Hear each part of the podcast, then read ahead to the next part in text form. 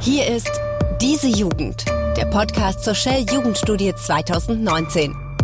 Mit Mr. Wissen to go, Mirko Drotschmann. Herzlich willkommen zu einer neuen Folge bei uns im Podcast zur Shell Jugendstudie, die Studie, die die Lebenswelt der 12- bis 25-Jährigen in Deutschland untersucht. Darüber wollen wir sprechen, Ergebnisse diskutieren und ich freue mich sehr über unseren heutigen Gast, Sophie Passmann, 25 Jahre jung, sage ich jetzt einfach mal, in diversen Mediengattungen unterwegs, beim Radio angefangen, viel auch geschrieben, sowohl fürs Netz als auch für Printmedien, im Fernsehen gearbeitet und auch mit einem Podcast unterwegs. Ich hoffe, ich habe jetzt nichts vergessen und auch zwei Bücher schon veröffentlicht. Vor allem eins, Alte Weiße Männer, ein Buch, über das viel gesprochen wurde, viel beachtetes Buch. Und deshalb ist das Thema auch ganz passend, über das wir heute sprechen wollen, nämlich Medien. Hallo Sophie. Hallo, du hast nichts vergessen, glaube ich. Ich ver vergesse manchmal auch ein paar Sachen, aber ich glaube, das war alles.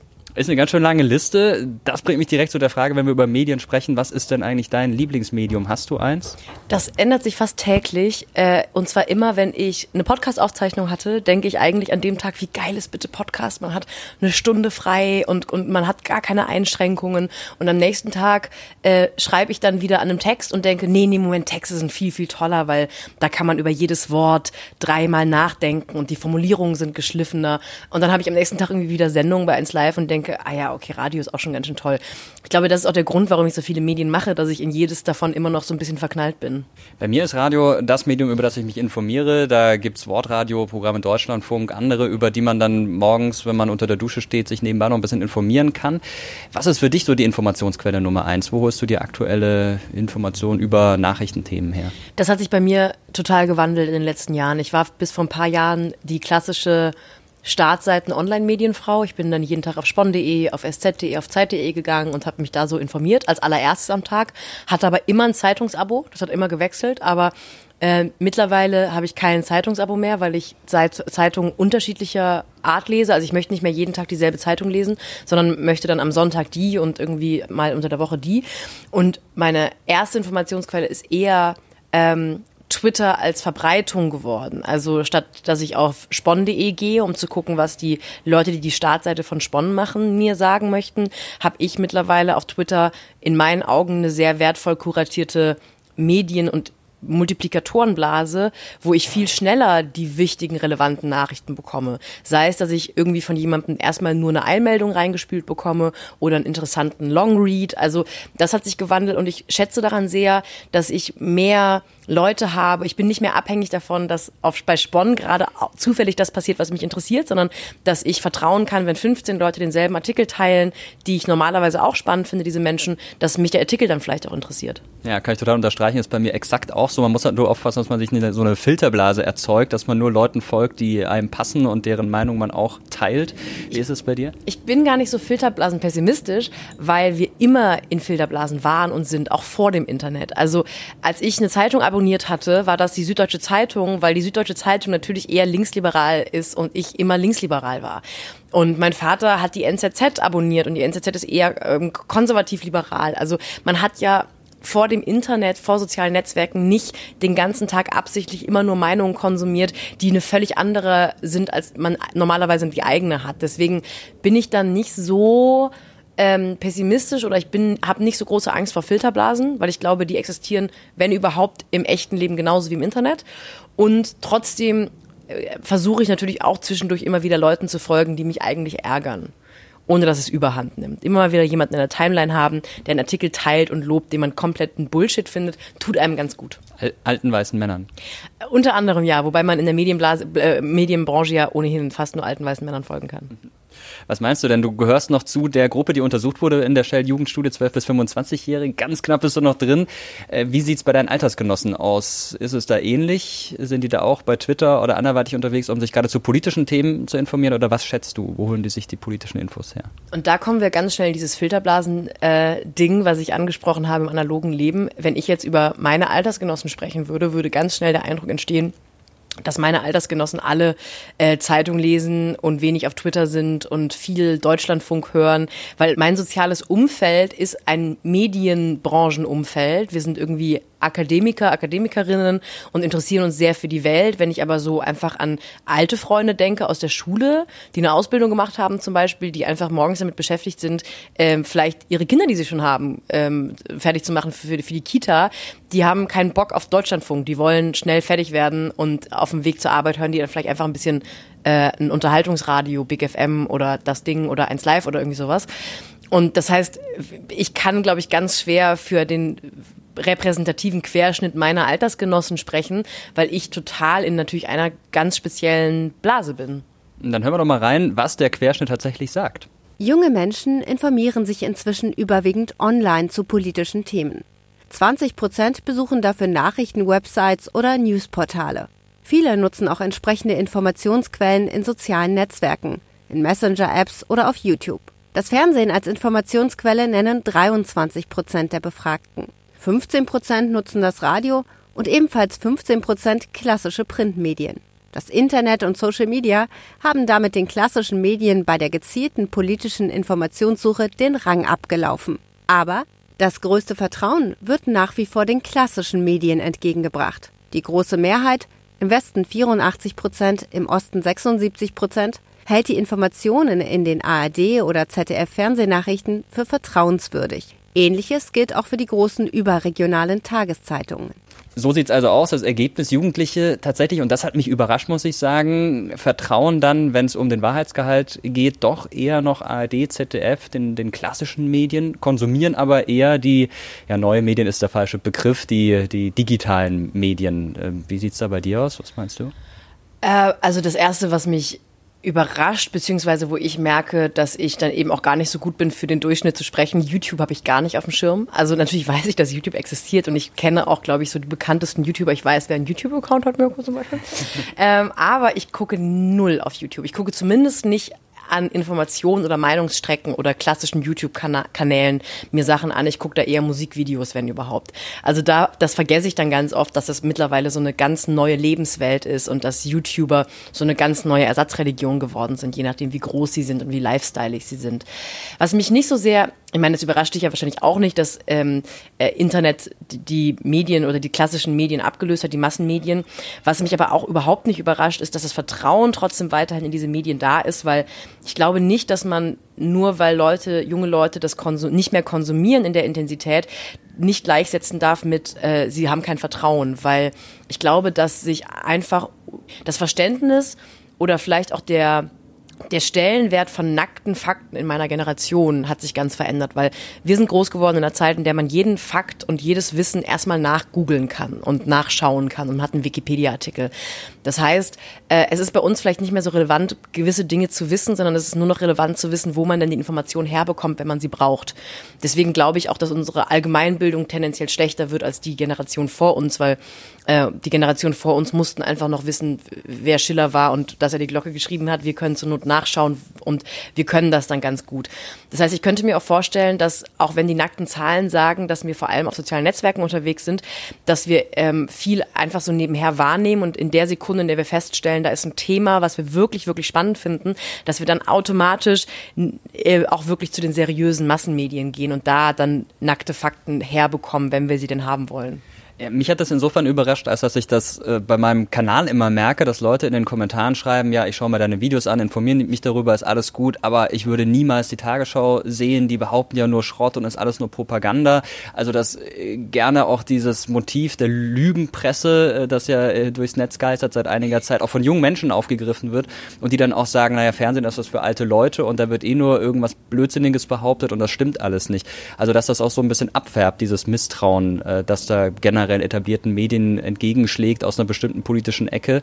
Wie beobachtest du das, wenn du im Netz unterwegs bist und sowas liest? Na, ich lese sowas auch ständig, aber das ist ja tatsächlich das Schöne an so einer Studie, die gewisse Milieus untersucht, weil wir haben ja jetzt die Zahlen, die sagen 83 Prozent zumindest der Westdeutschen ähm, haben ein großes Vertrauen in Massenmedien und dass dann die wenigen, die Minderheit, die ein Misstrauen hat in die sogenannte Lügenpresse, dass die eine unglaubliche Aufmerksamkeit in den sozialen Netzwerken erfahren, weil ihre Meinung natürlich total streitbar ist und zur Widerrede aufruft.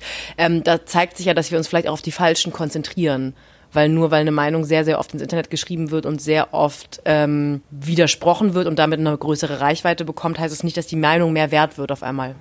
Ja, ich dachte eigentlich, da die Leute jetzt mehr YouTube-Videos schauen, um sich zu informieren, was ich ja auch merke an meinem Kanal, das Interesse steigt da seit Jahren, ähm, steigt auch das Vertrauen, aber es ist gar nicht so. Auch das hat die äh, Shell-Jugendstudie herausgefunden. Etwa jeder zweite Jugendliche, sowohl im Westen als auch im Osten, sagt, YouTube ist nicht vertrauenswürdig. Zuerst mal habe ich gedacht, das ist nicht toll. Ja, ich versuche eigentlich dagegen zu arbeiten, aber auf der anderen Seite finde ich es auch gut, weil das ja zeigt, dass die Leute sich die Videos offenbar kritisch anschauen und hinterfragen. Hätte ich so nicht gedacht. Äh, wenn man sich in der Schule mal anguckt, äh, wie es da aussieht mit Medienkritik, Medienpädagogik, da spielt das eigentlich überhaupt keine Rolle. Quellenkritik, sowas wird vielleicht mal noch in Bezug auf eine Tageszeitung gemacht, aber eben nicht in Bezug auf YouTube. Stimmt dich das optimistisch? Sind die jungen Leute, um es mal ein bisschen platt zu sagen, äh, dann doch kritischer und misstrauischer, als man immer dachte? Sind sie doch nicht so anfällig für Falschmeldungen, wie immer behauptet wird? Ah, ich glaube, die Frage von Anfälligkeit für Falschmeldungen und so die Quellenkritik oder die Plattformkritik, das sind zwei verschiedene Sachen, weil ich glaube, anfällig für Falschmeldungen sind wir alle äh, ab einem gewissen Alter, wenn wir einfach ab, so, ab dem Moment, in dem wir Meldungen wahrnehmen und, und wirklich konsumieren. Das heißt, äh, das würde ich jetzt mal unabhängig vom Alter sehen. Und das andere ist mit diesen Plattformen, ähm, ich glaube schon, dass auch wenn meine Generation, unsere Generation äh, sehr viel im Internet unterwegs ist, haben wir immer noch eine gewisse elterliche und großelterliche Prägung, was das Vertrauen in Massenmedien angeht. Also das Zeitunglesen als etwas Intellektuelles, etwas Informierendes ist immer noch kulturell gelernt. Und vielleicht ist es bei YouTube so, dass man mit YouTube vor allem eben lustige Katzenvideos und Menschen, die Zimt schniefen, assoziiert und das dann vielleicht in der, ähm, dass in der Mehrheit existiert, das dumme Entertainment, sag ich mal, dass ich auch gerne gucke, aber es ist halt dummes Entertainment und dass man dann eben mit der ganzen Plattform weniger Informationen assoziiert. Und es ist ja auch noch so, dass die reichweitenstärksten, mächtigsten, größten Videos, bekanntesten Videos, meistgeteilten Videos eben nicht die ähm, Debusting AfD Myths Videos sind, sondern eben die eine niedliche Katze macht irgendwas oder ähm, PewDiePie macht irgendwas Bescheuertes auf einem Friedhof. Oder die Zerstörung der CDU. Das ist ja ein Video, das dann eher gegen diesen Trend geht und sich mit politischen Themen auseinandersetzt und 15 Millionen Mal, mehr als 15 Millionen Mal geguckt wurde. Passiert da nicht doch was? Ähm, ich mag Rezo total gerne und ich ähm, finde auch diesen Wandel, den er so vollzogen hat, total interessant. Dass er, er macht ja immer noch auch lustige Balla-Balla-Videos, aber zwischendurch wird's eben politisch. Aber da bin ich, glaube ich, jemand, der überhaupt nicht repräsentativ spricht für meine Generation, weil ich sehe diese Art von Meinungsäußerungsvideos sehr, sehr, sehr, sehr kritisch. Weil ähm, er hatte da schon auch echt ein paar Schnitzer drin. Ähm, ich, es hat schon seinen Grund, dass es Redaktionen gibt, wo man in, in großer Runde Dinge in, bespricht. Es hat schon seinen Grund, dass man nicht von heute auf morgen Newspresenter wird. Es hat schon seinen Grund, dass man Volontariate machen muss, dass man sich ein bisschen mit Medienrecht, Medienethik und Medienverarbeitung aus, auseinandersetzen sollte, bevor man ein Massenmedium bespielt. Und da waren einfach teilweise handwerkliche Schnitzer drin, da waren Fehlinterpretationen drin, da waren ähm, grob fahrlässige Zuspitzungen drin, alles Dinge, die mit Sicherheit so, wenn es etwas Medienratmäßiges gewesen wäre, nicht durchgegangen wären oder die einfach an einem normalen Stand, an einer normal arbeitenden Redaktion nicht durchgegangen wären. Und dass es trotzdem so gehypt wurde, lag halt mit Sicherheit an der anderen großen Stärke von Rezo, dass er Dinge ähm, unterhaltsam präsentieren kann. Und deswegen bin ich eigentlich, was dieses Misstrauen in YouTube angeht, selbst bei den politischen Meinungsstücken auf YouTube ähm, eher wohlgesonnen, weil ich finde schon, das Misstrauen hat YouTube und haben auch, haben auch teilweise die großen politischen YouTube-Presenter immer noch verdient. Nicht, weil die Böses wollen, nicht, weil die das nicht können, sondern weil der Qualitätsstandard und der Selbstanspruch ein anderer ist. Ich merke schon, wir sind uns ein bisschen zu einig. Ich sehe es nämlich ähnlich und äh, ich sehe auch das große Problem darin, dass Meinung und, und redaktioneller Inhalt so ein bisschen vermischt wird. Sieht man auch bei anderen YouTubern, die politische Themen angehen. Rezo hat ja selbst auch gesagt, dass hier ist eine neutrale Analyse. Es war es aber nicht. Es war äh, tatsächlich allein, Meinung. Allein das ist schon eine Frechheit meines Erachtens. Ich meine, Rezo ist auch wirklich, der ist ein Jahr älter als ich, der ist klug, der ist fertig studiert.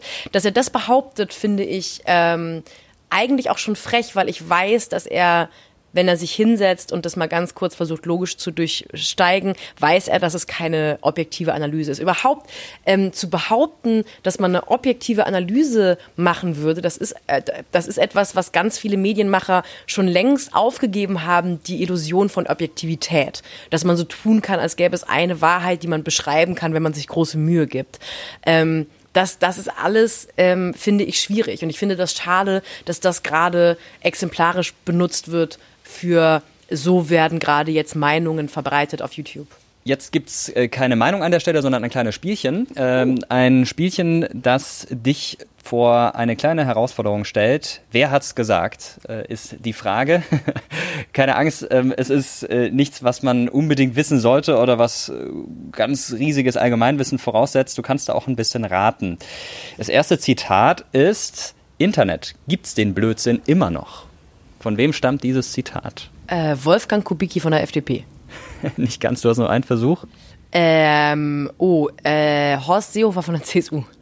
Das war Homer Simpson. Ah, das war fast. gesagt. Das war fast richtig. Ist auch ein großer Philosoph, ja. Ja, ist ein gro- großer Denk Denker unserer Zeit. Ja, daher auch dieser Name, Homer passt ja da auch ganz gut. Und noch ein Zitat, das Internet ist eine positive Revolution, es eröffnet uns völlig neue Möglichkeiten. Äh, Sascha Lobo. Nein? Ähm, äh, dann, äh, wie, wie hieß nochmal der, der, der Artikel 13 EU-Typ? Axel Voss? Axel Voss. Ist es Axel Voss? nee, der war es auch nicht. Okay, einen Versuch hast du noch, aber Politik ist schon mal die richtige Richtung. Ähm, dann sage ich Angela Merkel. Ja, ist richtig. das ist tatsächlich. Und äh, was meinst du, wann sie das gesagt hat? Äh, 2018. Nee, 2011 war das. Das war lange vor dem Neuland-Gate. Also äh, sie hat also das Internet schon durchaus äh, durchschaut, kann man sagen. Und man muss ja auch sagen, ganz persönlich jetzt an der Stelle mal diese Neuland-Sache und dass sie da so für ausgelacht wurde. Ich finde ja, dass sie schon ein Stück weit recht hat. Ich glaube, das Internet ist in Bezug auf Kommunikation immer noch Neuland für uns. Wir haben immer noch nicht gelernt, wie wir uns miteinander im Netz verhalten sollen. Wir wissen, dass wir uns auf der Straße nicht anschreien und beleidigen, aber im Netz wissen wir das nicht. Ich fand auch, da- das ist etwas, wo mich Social Media so unfassbar nervt, dass da so ein Schnipsel benutzt wird und dann gibt's auf einmal wieder so ein ganz deutsches nach oben treten. Die da oben wissen ja gar nicht, was sie machen. Die hat schon so viele äh, ko- hochkompetente Redung, Reden zu Digitalisierung und Kommunikation im Sozialen gehalten, in sozialen Netzwerken gehalten, dass ich wirklich diesen Neuland-Satz einfach albern fand, den rauszuziehen. Das passiert ganz oft, dass ich mich, es war doch auch Axel Voss, der sich so ein bisschen verrannt hat in der Beschreibung, wie man äh, Google Bilder suchen macht, beziehungsweise wie man da eine Google-Oberfläche benutzt. Das fand ich auch so lächerlich und albern, dass sich darüber alle aufgeregt haben. So, der hat sich halt in einem Interview verrannt, aber Mai, jetzt, das ist auch wirklich eigentlich irgendwie unter unserem Niveau, dann äh, auf so einen Satz äh, rumzureiten, weil das könnte man bei jedem zweiten YouTuber machen. Ja, tatsächlich. Und ich finde auch, und das stört mich sehr am Netz, sind immer diese Empörungswellen, die es gibt. Da wird immer eine Sau durchs Dorf getrieben, so ein paar Tage lang, bei Twitter rauf und runter diskutiert und danach interessiert es niemanden mehr. Und Leute werden für eine kleine Falschaussage, die sie vielleicht mal gemacht haben, äh, total niedergemacht. Äh, Diese, diese Shitstorm-Mentalität, die da herrscht. Hast du sowas eigentlich auch mal selbst abbekommen für, für eine Aussage, die du gemacht hast? Ständig. Ich kriege ganz oft Shitstorms auf Sachen, wo ich weiß, da kriege ich jetzt einen Shitstorm. Da mache ich dann einen, einen Witz über zum Beispiel Lohnungleichheit zwischen Männern und Frauen. Wenn ich da mal einen Witz drüber mache, dann kriege ich einen Shitstorm aus genau der Ecke, von der ich weiß, die regen sich wahnsinnig über mich auf. Ähm, und die andere Sache ist ja, wo man, was man eigentlich mit Shitstorm meistens meint, ist, dass jemand gar nicht weiß, warum er gerade jetzt diesen Sturm der ähm, Empörung bekommt. Und das passiert mir ehrlich gesagt nicht so oft. Vielleicht hängt es auch damit zusammen, dass wir alle viel zu viel online sind. Mir geht es zumindest so, ich bin oft einfach so im Netz, um mir irgendwelche Dinge bei Twitter durchzulesen und denke mir danach, hätte ich es auch sein lassen können. Und ich glaube, man fühlt sich dann irgendwann auch provoziert, sich jetzt auch noch zu so einer Sache zu äußern. Was schätzt du denn, wie lange sind die 12- bis 25-Jährigen in Deutschland durchschnittlich online? Äh, sechseinhalb Stunden.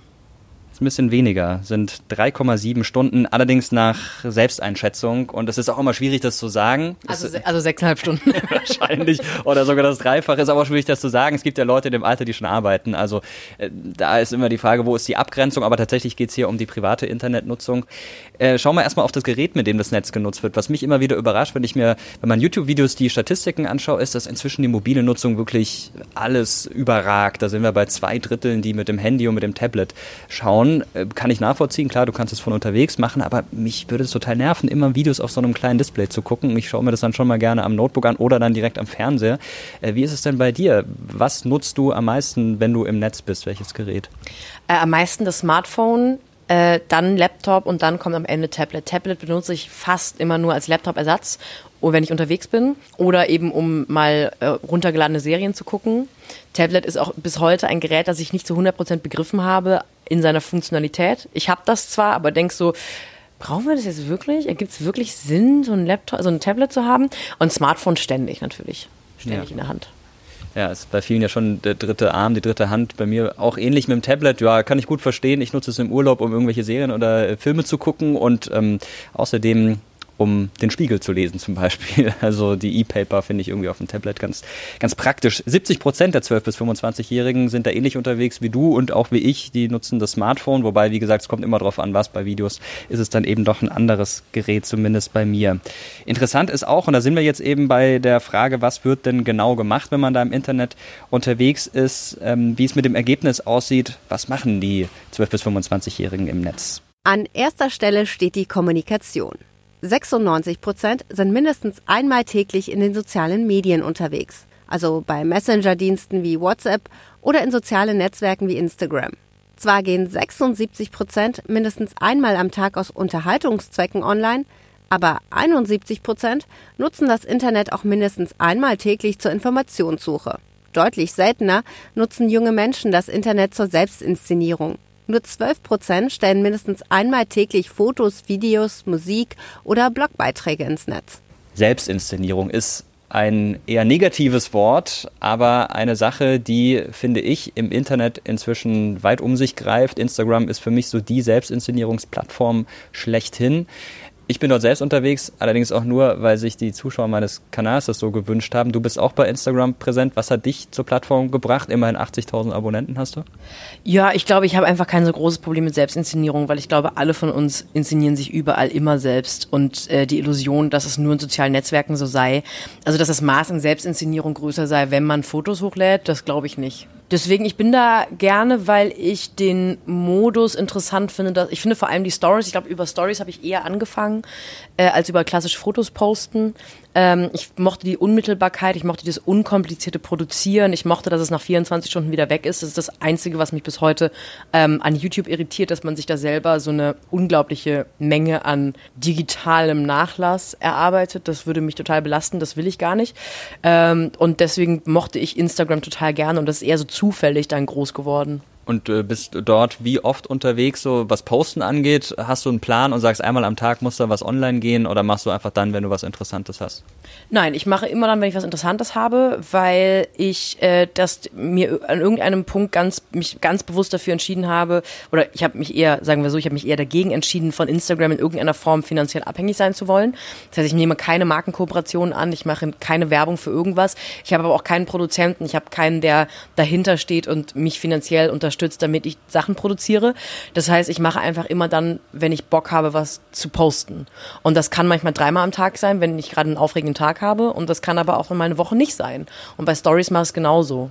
Für viele ist Instagram ja so das Ding, da sprechen wir auch gleich noch genau drüber bei unserem nächsten kleinen Spielchen, ist aber auch ein Thema, was gerade auch von älteren Leuten ein bisschen kritisch gesehen werden, die sagen, ja, warum muss man ständig sein Essen posten, warum muss man sich immer mit neuen Klamotten posten, warum so viel Privates in der Öffentlichkeit? Äh, ich finde das ehrlich gesagt auch manchmal befremdlich, wenn ich da Leute sehe, bei denen ich wirklich alles bis ins kleinste Detail weiß, bei denen ich auch die Kinder kenne, die ganze Familie kenne, nur weil ich ihnen bei Instagram folge. Wo ist da für dich die Grenze? Bei was sagst du, das poste ich nicht? Das sind ja zwei verschiedene Sachen. Das eine ist ja, was du angesprochen hast, die Privatheit und das andere ist dieses ständig neue Markensachen. Das eine, diese Markensache und ständig selbst inszenieren, das würde ich sofort wegwischen mit, wir sind halt eine Generation eines kapitalistischen Systems, das die Leute, die uns gerade dafür kritisieren, in diesem System zu leben, erschaffen haben. So. Das heißt, ja, man kann es kritisieren, dass jemand Balenciaga-Sneaker haben will, aber dann müssen wir halt dafür sorgen, dass dieses System nicht mehr so ist, dass man für Balenciaga-Sneaker Anerkennung bekommt. Die andere Sache, die ich viel spannender finde, ist die Privatheit, die du angesprochen hast weil ich das auch sehr, sehr befremdlich finde. Und ich das vor allem befremdlich finde bei jungen Leuten, deren Ziel gar nicht ist, im Internet bekannt zu werden oder eine gewisse Karriere als Influencer, Influencerin anzustreben. Einfach ganz normale, ich möchte ab und zu was aus meinem Leben posten, Leute. Ähm, da sage ich immer, wenn ich irgendwie Workshops gebe oder so Fortbildungen mit jungen Leuten mache, so, so 14, 15 ist es meistens, sage ich immer, macht euren Account privat. Immer. Also ich, mach, ich kann auch eigentlich bei den meisten Leuten, wenn die mir einen Account zeigen und, sage ich mal, mehr als 15 Fotos gepostet haben, seit sie den Account haben, irgendwas viel zu Intimes über die rausfinden. Wenn man einfach ein bisschen kombinieren kann, ein bisschen clever ist, ein bisschen weiß, wie man Instagram und die, und die Ortsmarken, die da so angegeben werden, benutzen kann. Das heißt, ich finde, eine private Instagram-Nutzung ähm, wo man einen öffentlichen Account hat und wo man Dinge über sich schreibt und, und, und weitergibt, grob fahrlässig. Und auch grob fahrlässig, dass Eltern das ihren Kindern erlauben. Ich finde, ein privater Instagram-Account sollte einfach, bis die volljährig sein, obligatorisch sein. Sollte gar nicht anders gehen. Oder zumindest sollte es pädagogischer Konsens sein, dass es nicht anders geht. Ähm, und das andere ist natürlich Leute, die, so wie ich, in gewisser Weise das zu einem Teil ihres Jobs gemacht haben. Und auch da beobachte ich, dass ich sehr befremdet bin davon, was Leute teilweise über ihr Leben posten. Also ich habe da einfach sehr sehr strikt für mich Regeln aufgestellt, die teilweise sogar Unverständnis in, bei privaten Freunden von mir auslösen, weil ich einfach nicht auf die Idee kommen würde zu posten, mit wem ich wann wo im Urlaub bin.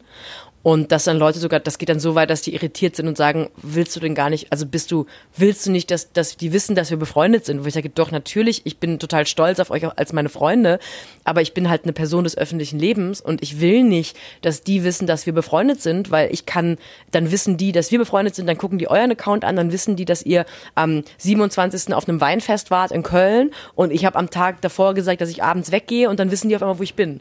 Und Leute haben meistens nicht gute Absichten, wenn sie sich in so ein Privatleben reinstalken. Und deswegen, ich poste nichts Privates, ich poste ganz selten mal äh, Verlinkungen, dann eher, wenn sie beruflicher Natur sind oder halbberuflicher Natur. Ich halte mich da einfach sehr, sehr strikt an, an das, was ich nach außen geben möchte. Ist bei mir ähnlich. Ich muss aber sagen, das ist bei mir auch so ein bisschen ein widersprüchliches Verhalten. Ich selbst mache das nicht, aber guck mir das schon an, wenn andere das machen und muss dazu sagen, dass ich das manchmal nicht uninteressant finde und deshalb verbindet mich auch so eine gewisse Hassliebe mit Instagram, weil ich mir immer denke, boah, was für eine schlimme Plattform, aber auf der anderen Seite bin ich da ja und, und schaue mir auch die Sachen an. Gibt es für dich auch eine Plattform, mit der du eine Hassliebe verbindest? Äh, wenn ja, warum? Wenn nein, warum nicht? Ähm, eine Hassliebe habe ich mit YouTube, weil ich unfassbar viel Hass auf, auf YouTube bekomme äh, und da auch keine Lust habe, mich mit auseinanderzusetzen. Also ich deswegen kommt nichts von mir auf YouTube. Ich habe keine Lust, mich mit irgendwelchen ähm, emotional verzweifelten ähm, Menschen ohne Privatleben rumzuschlagen, die der Meinung sind, dass sie sich mal ganz kurz geil fühlen können, weil sie mich auf, Insta auf YouTube beleidigen. Mache ich nicht. Aber wenn wir über Emotionen mal allgemein sprechen, wenn du ans Internet denkst, mit welcher Emotion würdest du das verbinden, beziehungsweise mit welchem Emoji? Das ist vielleicht noch ein bisschen plastischer. Hm. Äh, ich würde sagen, dieses aufgeregte Emoji, dass so die Hände an, der so ein bisschen aussieht wie der Schrei, der so den Mund aufreißt, weil das kann ja sowohl eine positive Überraschtheit, Angeregtheit sein, als auch eine, ähm, als auch eine Erschrecken. Ja, kann ich gut verstehen. Deine Emotion gegenüber dem Internet haben wir jetzt gerade schon gehört. Wir können mal kurz schauen, wie es bei der Shell Jugendstudie aussieht. Geht es um Ihre Meinung zum Internet und sozialen Netzwerken, überwiegen bei den 12- bis 25-Jährigen Bedenken und Verunsicherung. 60 Prozent finden es nicht gut, dass sie als Internet-User Teil eines Geschäftsmodells sind und Konzerne wie Facebook oder Google mit den Daten der Nutzer viel Geld verdienen. Ebenso viele befürchten, keine Kontrolle über die Daten zu haben, die man im Netz hinterlässt. Die Mehrheit der Befragten stimmt auch zu, dass es im Netz Hate Speech oder Fake News gibt. Ist interessant, das sind jetzt eher negative Emotionen und Angst, die viele mit dem Netz verbinden. Das ist ein bisschen schizophrenes Verhalten, oder? Nein, ich finde sogar, ich bin sogar eher überrascht davon, wie äh, gut offensichtlich die jungen Leute die zwei völlig unterschiedlichen Wirkungsebenen von sozialen Netzwerken auseinanderbekommen, weil Instagram kann emotional eine ganz tolle Sache sein, trotzdem ist der Konzern dahinter hochproblematisch. Und ähm, ich finde das eigentlich ganz richtig, dass man Angst und zumindest Sorge um seine Daten hat und das befremdlich findet, wie wenig der Staat da eingreift und wie, wie viel Marktmacht wenige Unternehmen haben, äh, die unsere Daten sammeln. Also ich wünsche mir da auch eine viel äh, striktere, vor allem eine viel kompetentere Reglementierung vom Staat und von, von, der, von Seiten der Politik, um mal so eine blöde Floskel zu benutzen, weil ich das eigentlich erschreckend finde, dass man, ähm, dass da so eine Parallelinfrastruktur wachsen konnte, die überhaupt nicht gelenkt ist von Seiten des Staats oder zumindest versucht wird, teilweise mitgelenkt zu werden. Interessant, dass du sagst. Also Reglementierung heißt, es sollte letztendlich auch gesetzlich eingegriffen werden in bestimmten Bereichen. Da höre ich direkt schon die Leute sagen Zensur und wir haben doch Meinungsfreiheit. Was, was schwebt dir davor? Nein, mir, mir geht es überhaupt nicht um die, mir geht es überhaupt nicht um die Nutzerplattform. Von mir aus kann Facebook in seiner, in seinem Mechanismus genau so bleiben, ähm, wie es ist. Mir geht es eher um die Datenweiterverarbeitung. Mir geht es vor allem um die Metadaten, die gesammelt und genutzt und verkauft und weitergegeben werden. Dass da, glaube ich, ähm, zum Teil noch die Kompetenz fehlt von Seiten der Politik. Es gibt einfach zu wenig Leute, die sich wirklich gut damit auseinandersetzen und aus, auch auskennen. Und es fehlt aber, glaube ich, auch ein bisschen so der äh, die Lust, das zu machen, weil es bringt am Ende, glaube ich, außer Anerkennung von wenigen netzpolitischen Experten in Deutschland keine Wählerstimmen. ich rede da auch nicht irgendwie von mehr Netzausbau und wir brauchen 5G an jeder Milchkanne. Es geht wirklich darum, dass man ähm, Unternehmen wie, wie Facebook einfach Unmengen an Daten sammeln lässt und denen auch äh, Daten, äh, datenschutztechnische Verletzungen durchgehen lässt, die ich äh, unfassbar finde. Also das ist der eine Punkt. Der andere Punkt ist aber, ich bin nie Fan davon, Reglementierung zu wünschen und, und den Bürger damit so unmündig zu machen, weil die, Kehrseite davon ist natürlich, dass ich auch völlig fassungslos bin, wie Leute die sozialen Netzwerke und Internet benutzen. Ich verstehe nicht, wie jemand WhatsApp haben kann 2019. Ich begreife es nicht. Es gibt keinen Grund, WhatsApp zu haben. Warum hat man WhatsApp? Da sind wir direkt auch schon bei unserer äh, nächsten kleinen Frage, Spielchen, wie auch immer man das nennen will, das ist nämlich die WIF-Frage. Und da würde ich gerne mal von dir wissen, was ist den Befragten der Shell-Jugendstudie, den 12- bis 25-Jährigen, wichtiger? Das heißt, was wird mehr genutzt? Und da ist WhatsApp jetzt erstmal nicht dabei. Ich sage gleich warum. YouTube oder Instagram? Äh, YouTube. Ja, ist richtig. Und am wichtigsten ist WhatsApp tatsächlich. Ähm, und du hast jetzt gerade gesagt, du verstehst nicht, warum es WhatsApp überhaupt gibt. Was meinst du damit? Na, ich verstehe natürlich, dass es praktisch ist, aber ich, und ich verstehe auch, dass man da eine, eine gute Funktion hat, um Gruppen zu erstellen, bla, bla, bla. Ich verstehe schon, dass es praktisch ist. Aber was WhatsApp im Gegenzug haben möchte, dafür, dass man diesen, diese App benutzen darf, das ist eine absolute Frechheit. Und es gibt so viele sinnvolle Alternativen. Und dass es allen Ernstes Eltern gibt, die ihren Kindern erlauben, WhatsApp zu haben und dass es aber auch Erwachsene gibt, die WhatsApp benutzen. Ich begreife es nicht. Es ist nicht so, als würde WhatsApp einen einzigartigen Service anbieten. Bei Facebook und Twitter und Instagram kann ich es noch eher verstehen, weil alles bietet einen uniken Service an. Und wer nicht bei Facebook ist, den findet man erstmal nicht. Aber jeder hat eine Handynummer und dem kann man auch einfach eine SMS schreiben. Es ist oder eine, eine iMessage oder Threema oder Telegram, whatever es gibt keinen, keinen Unique Selling Point, den WhatsApp hat, außer halt Datenschutzverletzungen. In dem Zusammenhang ist auch interessant, dass rund ein Drittel der Befragten die Datenschutzeinstellungen tatsächlich checkt von sozialen Netzwerken und sich das voranschaut. Also viele sind wohl offenbar ganz bewusst unterwegs und sagen, ist mir jetzt egal, für mich überwiegt der Nutzen. Ich habe schon großes Verständnis dafür, dass die meisten Leute ein bisschen unbeeindruckt sind von dieser ewigen Datenschutzdiskussion ähm, in Bezug auf, also weil es ist einfach sehr schwer nachzuvollziehen, was Leute mit den eigenen Metadaten anfangen wollen. Und man, es ist ja auch sehr abstrakt, weil man hat ja nichts davon, wenn jemand meine Metadaten nicht hat. Also ich glaube auch, dass man ganz nüchtern bei manchen Services einfach feststellen kann, das ist ein guter Deal. Die bieten mir den Service ihrer App und die kriegen meine Metadaten. Und wenn ich, solange ich Vertrauen haben kann, dass sich da kein irgendwie kein super Geheimdienst äh, mit äh, bildet, dann ist es ja irgendwie auch ein bisschen egal am Ende des Tages. Aber bei WhatsApp ist viel eher der, die Ebene der Daten und nicht der Metadaten interessant. Also die haben einfach ständig Leaks und man kann sich nicht sicher sein, dass Sprachnachrichten, die man da verschickt, Fotos, die man da verschickt, dass die wirklich sicher bleiben. Und wenn es äh, Fotos sind, wo man einfach nur gerade das eigene Mittagessen an die Freundegruppe schickt, ja, mai, aber die meisten verschicken Sprachnachrichten, die doch eher intime Sachen erzählen und verschicken Sprachnachrichten oder Fotos, die doch nicht für die Öffentlichkeit gedacht sind. Und ähm, solange man Sachen verschickt und bei jeder Sache, die man verschickt, sagt, ich kann damit leben, wenn das zur Not in die Öffentlichkeit gelangt, finde ich das in Ordnung. Ähm, und das andere sind natürlich die Kontakte. Also, dass WhatsApp einfach ähm, Zugriff haben möchte, sobald man die App benutzt, auf alle Kontakte, die man hat im Handy.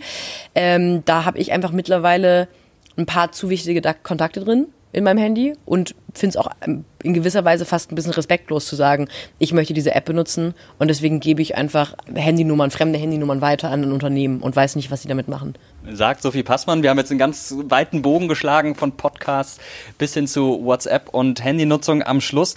Eine letzte Frage hätte ich noch an dich. Wir waren jetzt die ganze Zeit bei digitalen Medien, haben kaum gesprochen über die Zeitung, Radio hatten wir ein bisschen, Fernsehen auch mal kurz gestreift.